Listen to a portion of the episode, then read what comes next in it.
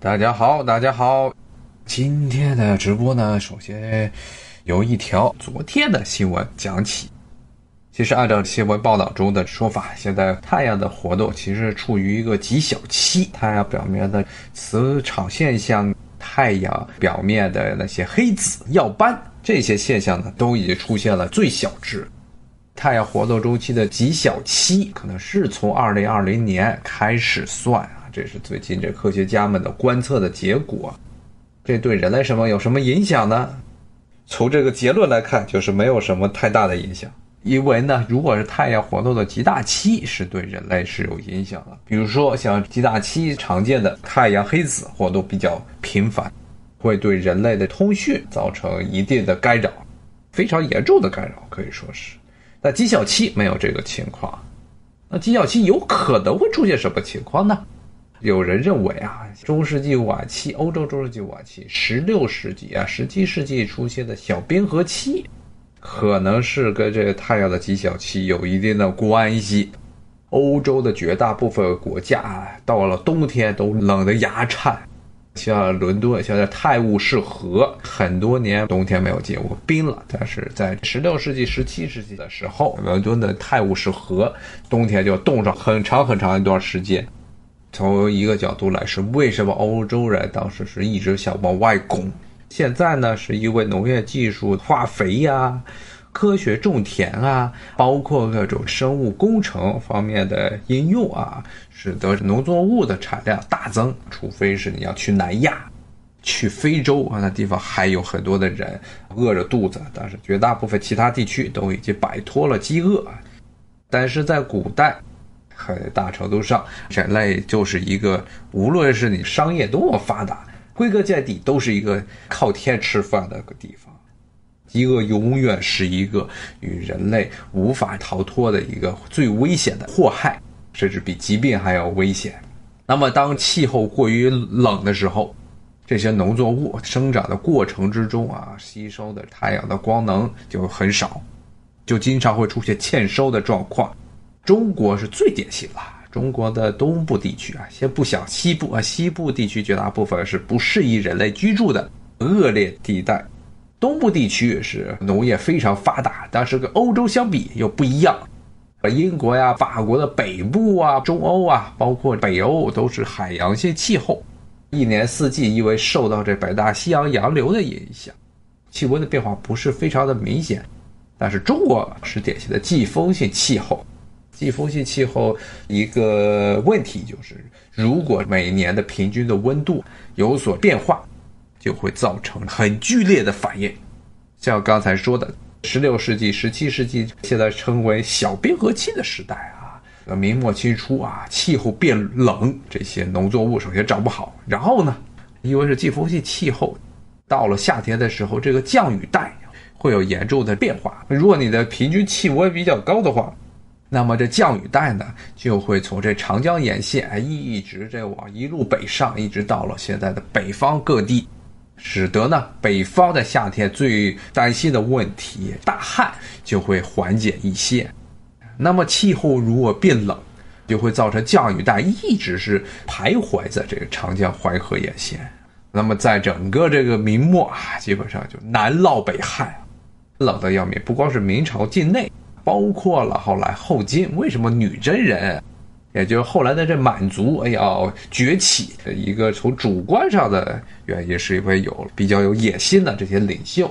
这个努尔哈赤、皇太极啊，这么两代，把这么一些女真这些游牧部落啊，又不是渔猎部落，他们不算游牧部落，渔猎部落统一成了强大的这么一个国家。但是呢，从经济角度来说，女真人生活的这个东北的中部地区，粮食欠收。活不下去了，必须要南迁，他要把这辽东地区，包括辽西的部分地区，这些农耕的地方抢过来。女真人当时所居住的地区，粮食已经不够了，最后就爆发了激烈的明和后金之间的战争。最后是明朝整个国内的，不光是这个天气原因，还有制度上的啊严重的问题，最后导致了明朝的崩溃，满清入关。明末清初啊，太阳活动的一个极小期，但是呢，现在气候这个东西，尤其是这个气候历史学，对于人类来说还是一个非常新的这么一个学科，因为里面涉及的太多的变量，很多都是假说啊。有人认为是太阳的活动的极小期会导致全球气候变冷，也有人说太阳活动极小期不一定带来全球气候变冷。前几年的状况肯定还是全球的气候是在变暖的，多少的原因是人类活动，多少原因是因为太阳的原因，或者地球本身的大气循环、洋流循环。其实人类到现在为止都没有一个明确的定论。温室气体确实是对气温的上升有一定的帮助，但是具体到什么程度，现在基本上都是靠一些数学模型挨个计算。它这些数学模型全部都是属于一种极为简单的简化。人类对于自然界的了解，对于自身历史的了解都非常的浅薄。什么时候呢？人类呢能够预测气候的长期变化，能够非常准啊，说明人类这个时候技术已经达到了无可比拟的境界。现在还不行，一百年后也不行，不知道什么时候能行，太多的变量在里头。但是无论如何，气候对于人类的影响啊，日常生活的影响都是非常致命的，特别是气候变冷。中国历史上一般都是气候比较暖热的时代，是国家一个帝国兴旺的时期。比如说像汉朝，汉朝的崛起，汉朝的汉武帝时代，这个时代的时候是整个关中啊，包括这个中原地区都比较的暖热。现在是可以从考古学上的根据，说挖出来的树木的年轮，还有花粉的浓度，可以间接的估算出这个时代的气温。西汉的衰落，王莽执政时期，突然就出现了一个非常短暂的个寒冷期，所以呢，就诞生了这么一种理论。说王莽他生不逢时，如果呢这老天爷帮他，他的那些激进的改革有可能就能挺过去，是不是这样已经不好说了。但是确实是王莽执政的前几年没有出现过这些内乱，但是之后呢，很快的就是各地出现大旱一起蝗灾，旱情又是跟着蝗灾走的，因为它的这个气候条件。一旦是干燥的地方，容易出现这种蝗虫的灾害。然后南部出现水灾，农民活不下去了，出现了赤眉军，出现了绿林军。原来汉代地方上的土豪又纷纷起来，因为中央政府已经没有办法赈灾了，就是所谓的天命已经不在王莽这儿了。然后呢，群雄逐鹿，最后是刘秀夺取了政权，建立了东汉。到了东汉末年啊，也就是大家熟悉的三国时代，也是一样。其实三国之前，汉桓帝和汉灵帝时期，也是中国的气候啊开始出现一个寒冷期。紧接着就出现大家都耳熟能详的历史故事——黄巾之乱。然后黄巾之乱，而且延续了很久，余波一直不平。然后中央政权丧失了统治的权威性。各地的军阀崛起，最后分裂成三个国家。但是这与西汉、东汉交替是不一样的，因为西汉和东汉交替的这个寒冷期啊是非常短暂的。到了东汉的初年，其实已经基本上缓和过来了。所以呢，汉朝东汉年间，汉明帝、汉章帝这个时候，国家又有了农业的积蓄，可以维持对外的征伐。最大的一个功绩就是当时的外戚陈波率军，彻底的击溃了与汉朝作对了两三百年的匈奴人。之后呢，到了公元二世纪的时候，其实气候就已经开始不行了，然后周边的这些汉朝的疆域就不断的内缩，像羌人之乱，然后就是黄金，北边呢这些游牧民族又开始因为气候的这个恶劣，不断的南迁，匈奴人没了，就出现了鲜卑人。到了汉灵帝的时候，甚至出现了能统一鲜卑人的军事首领，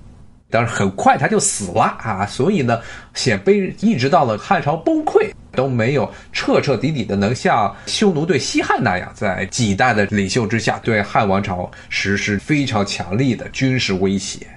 但是呢，到了东汉年间，东汉末年，后面是三国，三国之后是西晋，这一长串的时间内，气候一直都没有变暖过。一直到了西晋，这些所谓的五胡入侵，匈奴、鲜卑、羯地啊，还有羌、五胡啊内迁啊，为什么他要内迁？也是因为他们待的那些地方，比如说像南匈奴待的这些云中啊、五原啊，这些陕北、山西交界处，并州这些地方啊，当时也是啊，气候非常的恶劣，包括了当时著名的有一个刘琨，成语里“闻鸡起舞”里的两个好兄弟之一刘琨，他是当时被晋朝派到了并州去做刺史。但他到了并州之后，发现那地方已经是荒无人烟，完全是没有办法居住了。一方面是南匈奴南侵，然后把那个地方给摧毁了；但是呢，还有一点，就当地本身这个农作物啊生长已经不行了，所以他在那个地方支撑了好几年，一直想把并州从残破的边缘重新拯救回来。但是很快的，他的领地呢就被各个的少数民族割据势力给吞并了。啊，顺便说一句啊，刘琨他最著名的一句诗呢，就是“和一百年冈，化作绕指柔”。最早他的意思不是作为爱情的意思，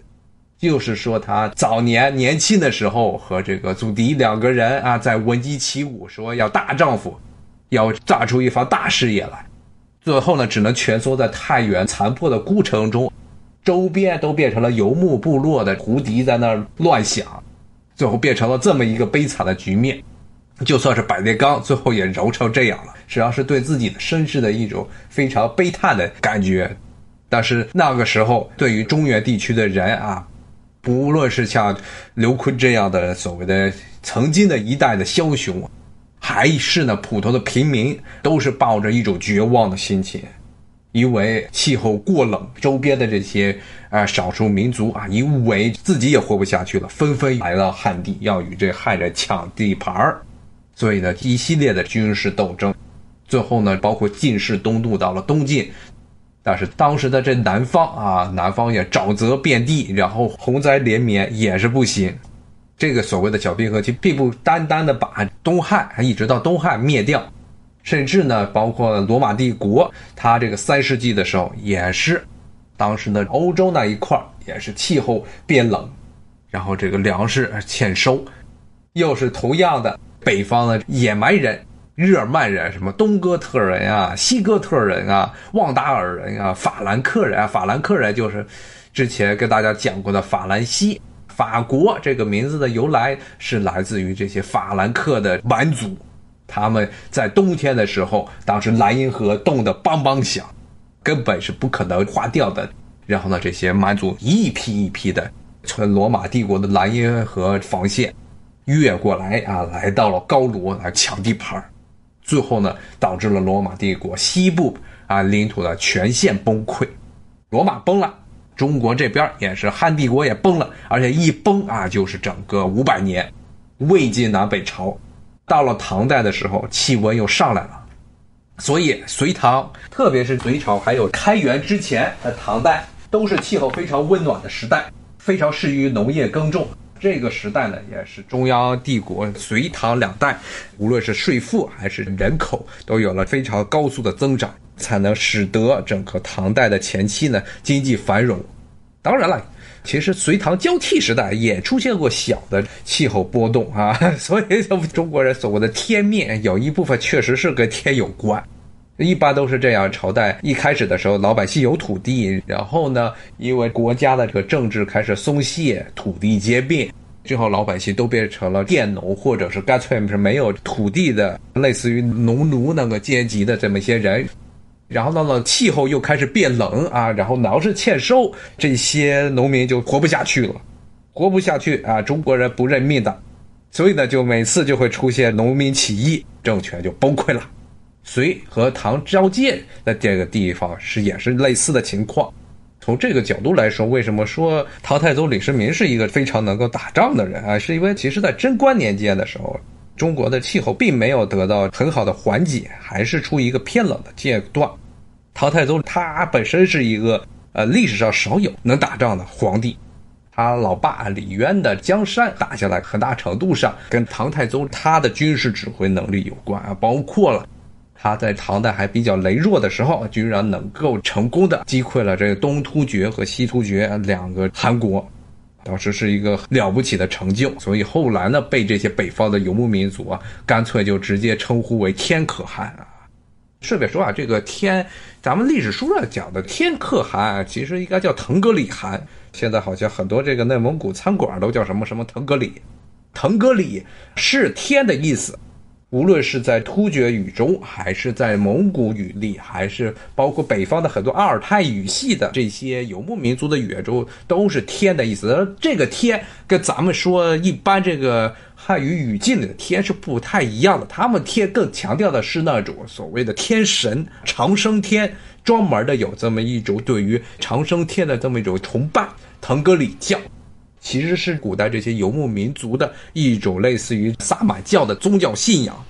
甚至呢，包括现在的蒙古那边，你要去内蒙那边，就可以看见当地的很多这些藏传佛教的寺院啊，藏传佛教这些黄教寺院，它的那些有些祭祀的一些仪轨啊，跟藏地还不太一样啊，因为就是有部分的古代的这种腾格里信仰的这么一种遗留，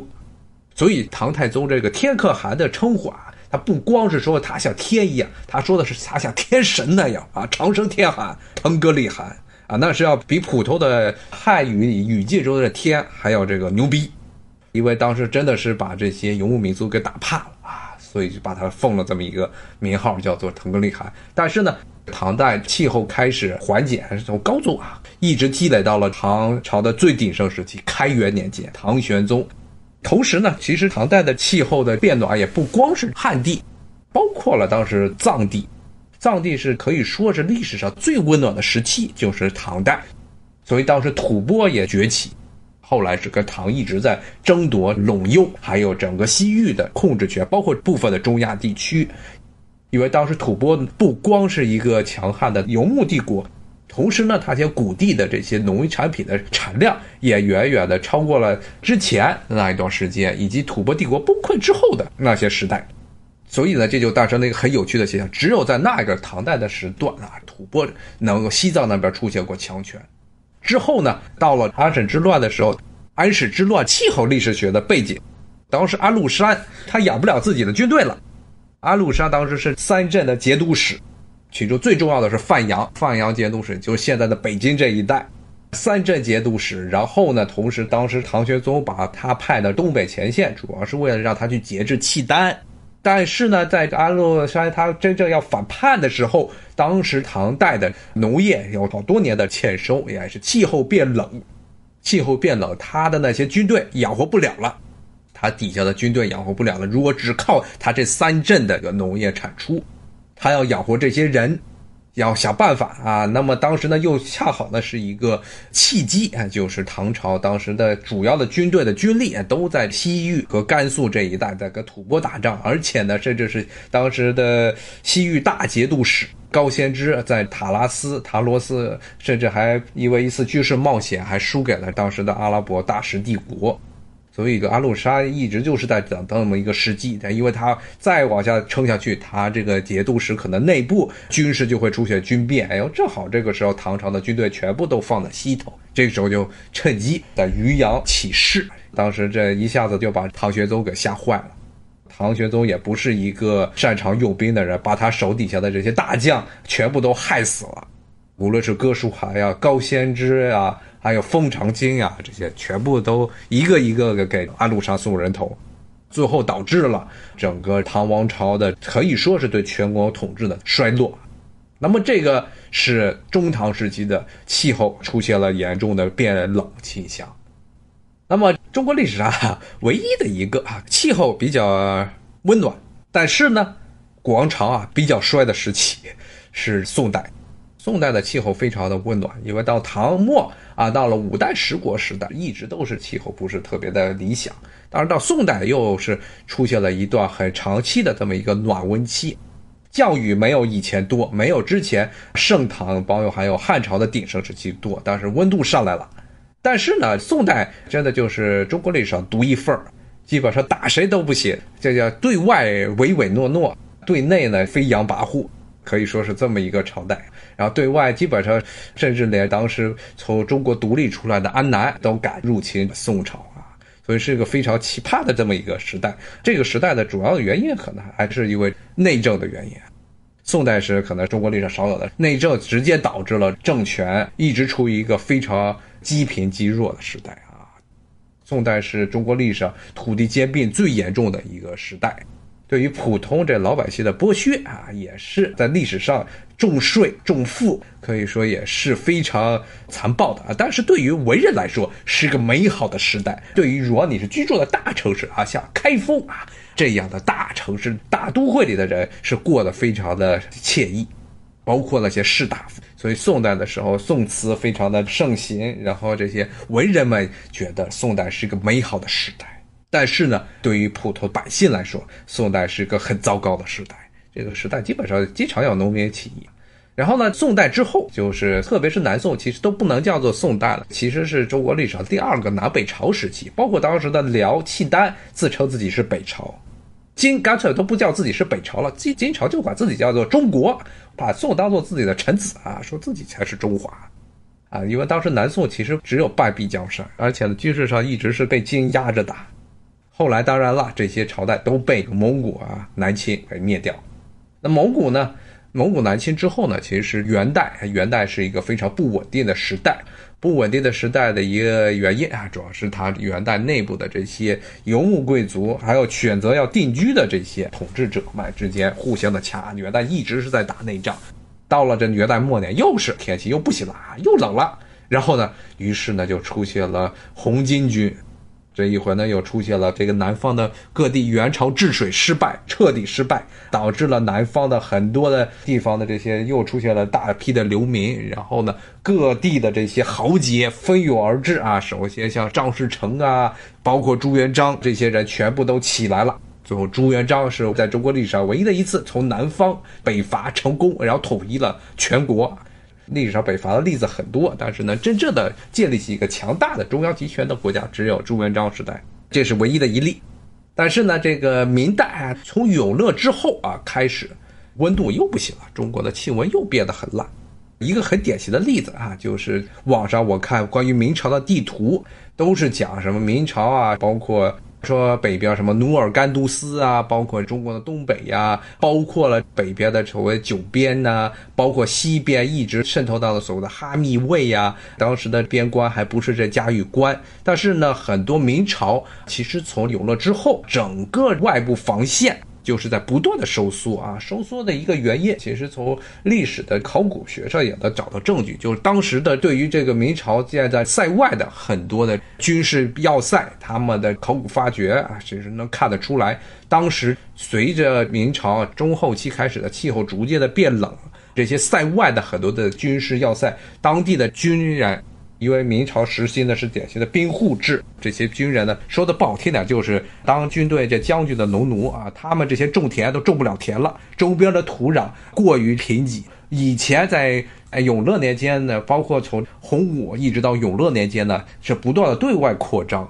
在边关出现了很多的军事的卫所啊，这些卫所都可以达到自给自足，但是从明代中期开始都已经不行了。说周边全部都是种了半天地，什么都收成不了，天天这些兵户们都挨饿，不仅挨饿呢，而且呢，因为兵户呢是一辈子为兵，老爸是兵，儿子是兵，孙子也是兵，永远都是绑在了兵籍上，不可能是担着别的职务，而这些兵呢，都是要听的派过来的这些军阀。被这些将军们所剥削啊，所以造成当时明朝整个中期开始啊，和蒙古各个部落啊鞑靼呀，包括了这瓦剌啊，经常有这个摩擦。最后呢，最著名的一场就是土木堡之役。明英宗没有军事能力啊，然后呢，倒是想学他的祖爷爷的祖爷爷永乐那样亲征啊，亲征打眼线这个瓦剌的当时的头人眼线，结果呢被活捉了，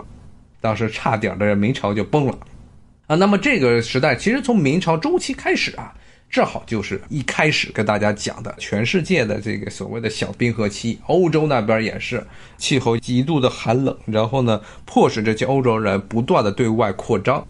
一下子真的是撞大运撞的太好了啊，撞到了美洲，而且呢，美洲这个地方又是非常非常适宜于殖民的地方。当地的土著人，首先他们的技术能力是要落后于旧大陆，不光是欧洲，包括了整个亚洲地区，包括非洲地区。欧洲人直到了十九世纪才真正的瓜分了非洲啊，但是在之前一直无法渗透在非洲内部。但是在美洲非常适宜人类居住，而且呢，本身土著的战斗能力非常弱，而且呢，欧洲人呢又有这么个非常强烈的这么一个物质上的原因，就是本土的粮食不够用，所以必须往外跑。跑的最多的就是西班牙，而且西班牙是什么地方的人跑的最多呢？是和葡萄牙交界那些地方。最早的那一批西班牙征服美洲这些帝国，印加帝国和阿兹泰克帝国的人，都是来自于西班牙和葡萄牙交界那块地方。那块地方啊，一直到现在都是土地非常贫瘠，可以说是整个西班牙本身它土地就很烂，而那一片地呢是呃烂地之中的烂地。所以那边的人有非常强烈的欲望要去外面闯荡，而且是亡命之徒。最后呢，像北边灭掉了现在墨西哥境内的阿兹台克帝国的库尔台兹，还有南美呢灭掉了印加帝国的皮萨罗，都是这样的亡命之徒。所以呢，真的是欧洲人，真的是挖矿挖到了大金矿，直接导致了后来低成本、快速、高速的原始积累啊，奠定了后来这欧洲迅速城市化。然后迅速工业化的这么一个物质的最基本的基础。那么在东亚这一带，还是按照历史的周期率啊，所谓历史周期率，很大程度上都是跟气候的周期率是有关系的。然后明末又是这大家活不下去了，然后东北那边啊也是后金也活不下去了，那就活不下去就看谁敢冲，看谁不怕死。那么最后是明朝自己崩了。崩了之后，把清入关啊，然后建立了中国历史上最后一个专制的朝代啊，那么就是清朝。那么其实清朝啊，从这个角度来说啊，清朝在历史上其实跟宋朝正好是一个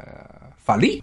你要看清朝时代的气候史啊，中国尤其东部地区的这气温啊，一直都没有达到了像盛唐或者汉代的那个水平，一直处于一个比较低潮的这么一个寒冷期。但是呢，可以说这段时间确实是因为整个中央政权的这么一个组织结构相对来说比较容易征税，且最重要是容易征税。然后呢，清朝对于文人没有宋朝那么的友善，可以说是非常的不友善，天天搞文字狱。从这些士大夫角度来说，这是件非常糟糕的事情。但是对于皇帝啊，特别是就要把权力集中起来的皇帝来说，却是一件非常快乐的事情。而且呢，剥削了这些文人啊，文人其实当时包括中国到了清朝的时候，真正的识字率啊也是非常低的，百分之一到一些发达地区可能百分之五到百分之十都撑死了。对于这些读书人而言啊，把他们打压，其实对全国影响不是很大。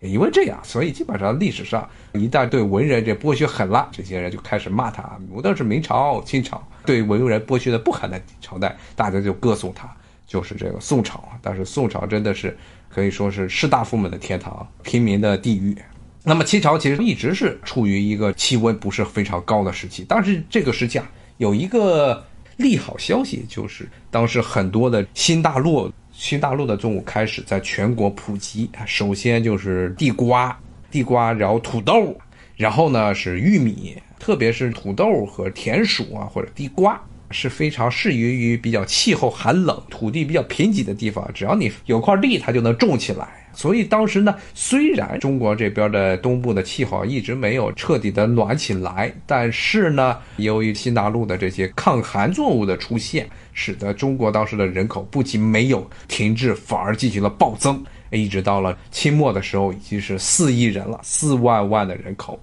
这与美洲这边就形成了鲜明对比。然后是美洲这边，印第安人最后真的是扛不住了，被一波一波的殖民者最后赶到了这些印第安人的保留区里。但是中国这边啊，杀一批又来一批，杀一批又来，人口一直在往上增长。所以说，一个文明最后它能不能存活下来，其实最重要、最重要的，你是这个人口基数要多。人口基数要非常多才行，因为人口基数多，就算出现了灾难，就算你掷骰子，一连掷了五次骰子都是出现的是一，你都有这个机会再掷啊，没准下次就出来一个六呢啊，然后就出来了比较强悍的这个领导呢，然后呢又加上可能这个气候要是再一变暖啊，这不又反弹了，但是人口要是太少就完蛋了。所以现在之前也给大家讲过，像以色列其实就是这么一种非常纠结的情况啊。以色列那边，他犹太人的数目太少，几百万人，而且基本上是把周边的阿拉伯人全部都得罪了啊。而且中东地区的人口的增长，除了像伊朗这种居然搞起计划生育的国家，绝大部分国家都是人口是在不断的暴增啊，包括甚至后来战乱地区甚至出现了严重的这难民问题，所以以色列真的是在中东地区的处境非常的不妙。一旦这阿拉伯人他就算是现在是一盘散沙，如果呢他哪天甩出来一个六呢，突然天降伟人。把这些王爷国啊全部都给摆平了，那对于以色列来说啊，那就很糟糕了。就跟历史上当十字军东征占领了耶路撒冷之后，一直周边的当时整个中东地区的穆斯林也是一盘散沙，然后出现了几个强悍的领导人，特别是欧洲历史啊，欧洲人都知道，像萨拉丁，萨拉丁还不是一个阿拉伯人，他是一个库尔德人。所以这个都很难说。所以对于这以色列来说，真的是国际形势。虽然它是傍着这个美国，但是人口太少啊。那么今天呢，结合着太阳活动吉祥期来跟大家讲一讲人类的历史，绝大部分时期都是跟着这个气候的变化有很大直接的关系。因为以前第一主要的产业就是农业啊，农业就是一个靠天吃饭的这么一个产业。就算是现在农业欠收，也是在很多的国家。都是一个潜在的问题，美国不用管，不用担心啊。就算美国的食物太贵，但是美国的土地多呀，相对于土地来说，它的这个人均的土地用量太大了。像中国就不行，所以中国一定要严格的说，要严格控制，要要保住所谓耕地红线啊。那么在欧洲呢，其实也是一样。所以呢，这些时候呢，对于那些小国啊，人口多、土地又少的国家，那么。一次的天灾啊，一次的这种全球性的气候变暖，导致粮食欠收啊，那么对于很多国家来说，就可能它的危险性可能远远要大于所谓的全球气候变暖。究竟是哪一个可能对人类的未来的命运影响更大呢？啊，其实从历史来说，可能还是气候变冷危险更大。那么现在，包括为什么这几年老说什么西部啊，新疆变绿了，甘肃变绿了？榆林啊，什么陕北地区都变绿了，延延安那一带现在都是绿树成荫了。部分原因，除了是人类的不断的植树之外，气候也确实是发挥了一个必要性的必要条件。气候如果变不暖，种再多树你也长不高。今天就到这儿，咱们明天呢还是同一时间早上九点钟，谢谢大家的收听，拜拜。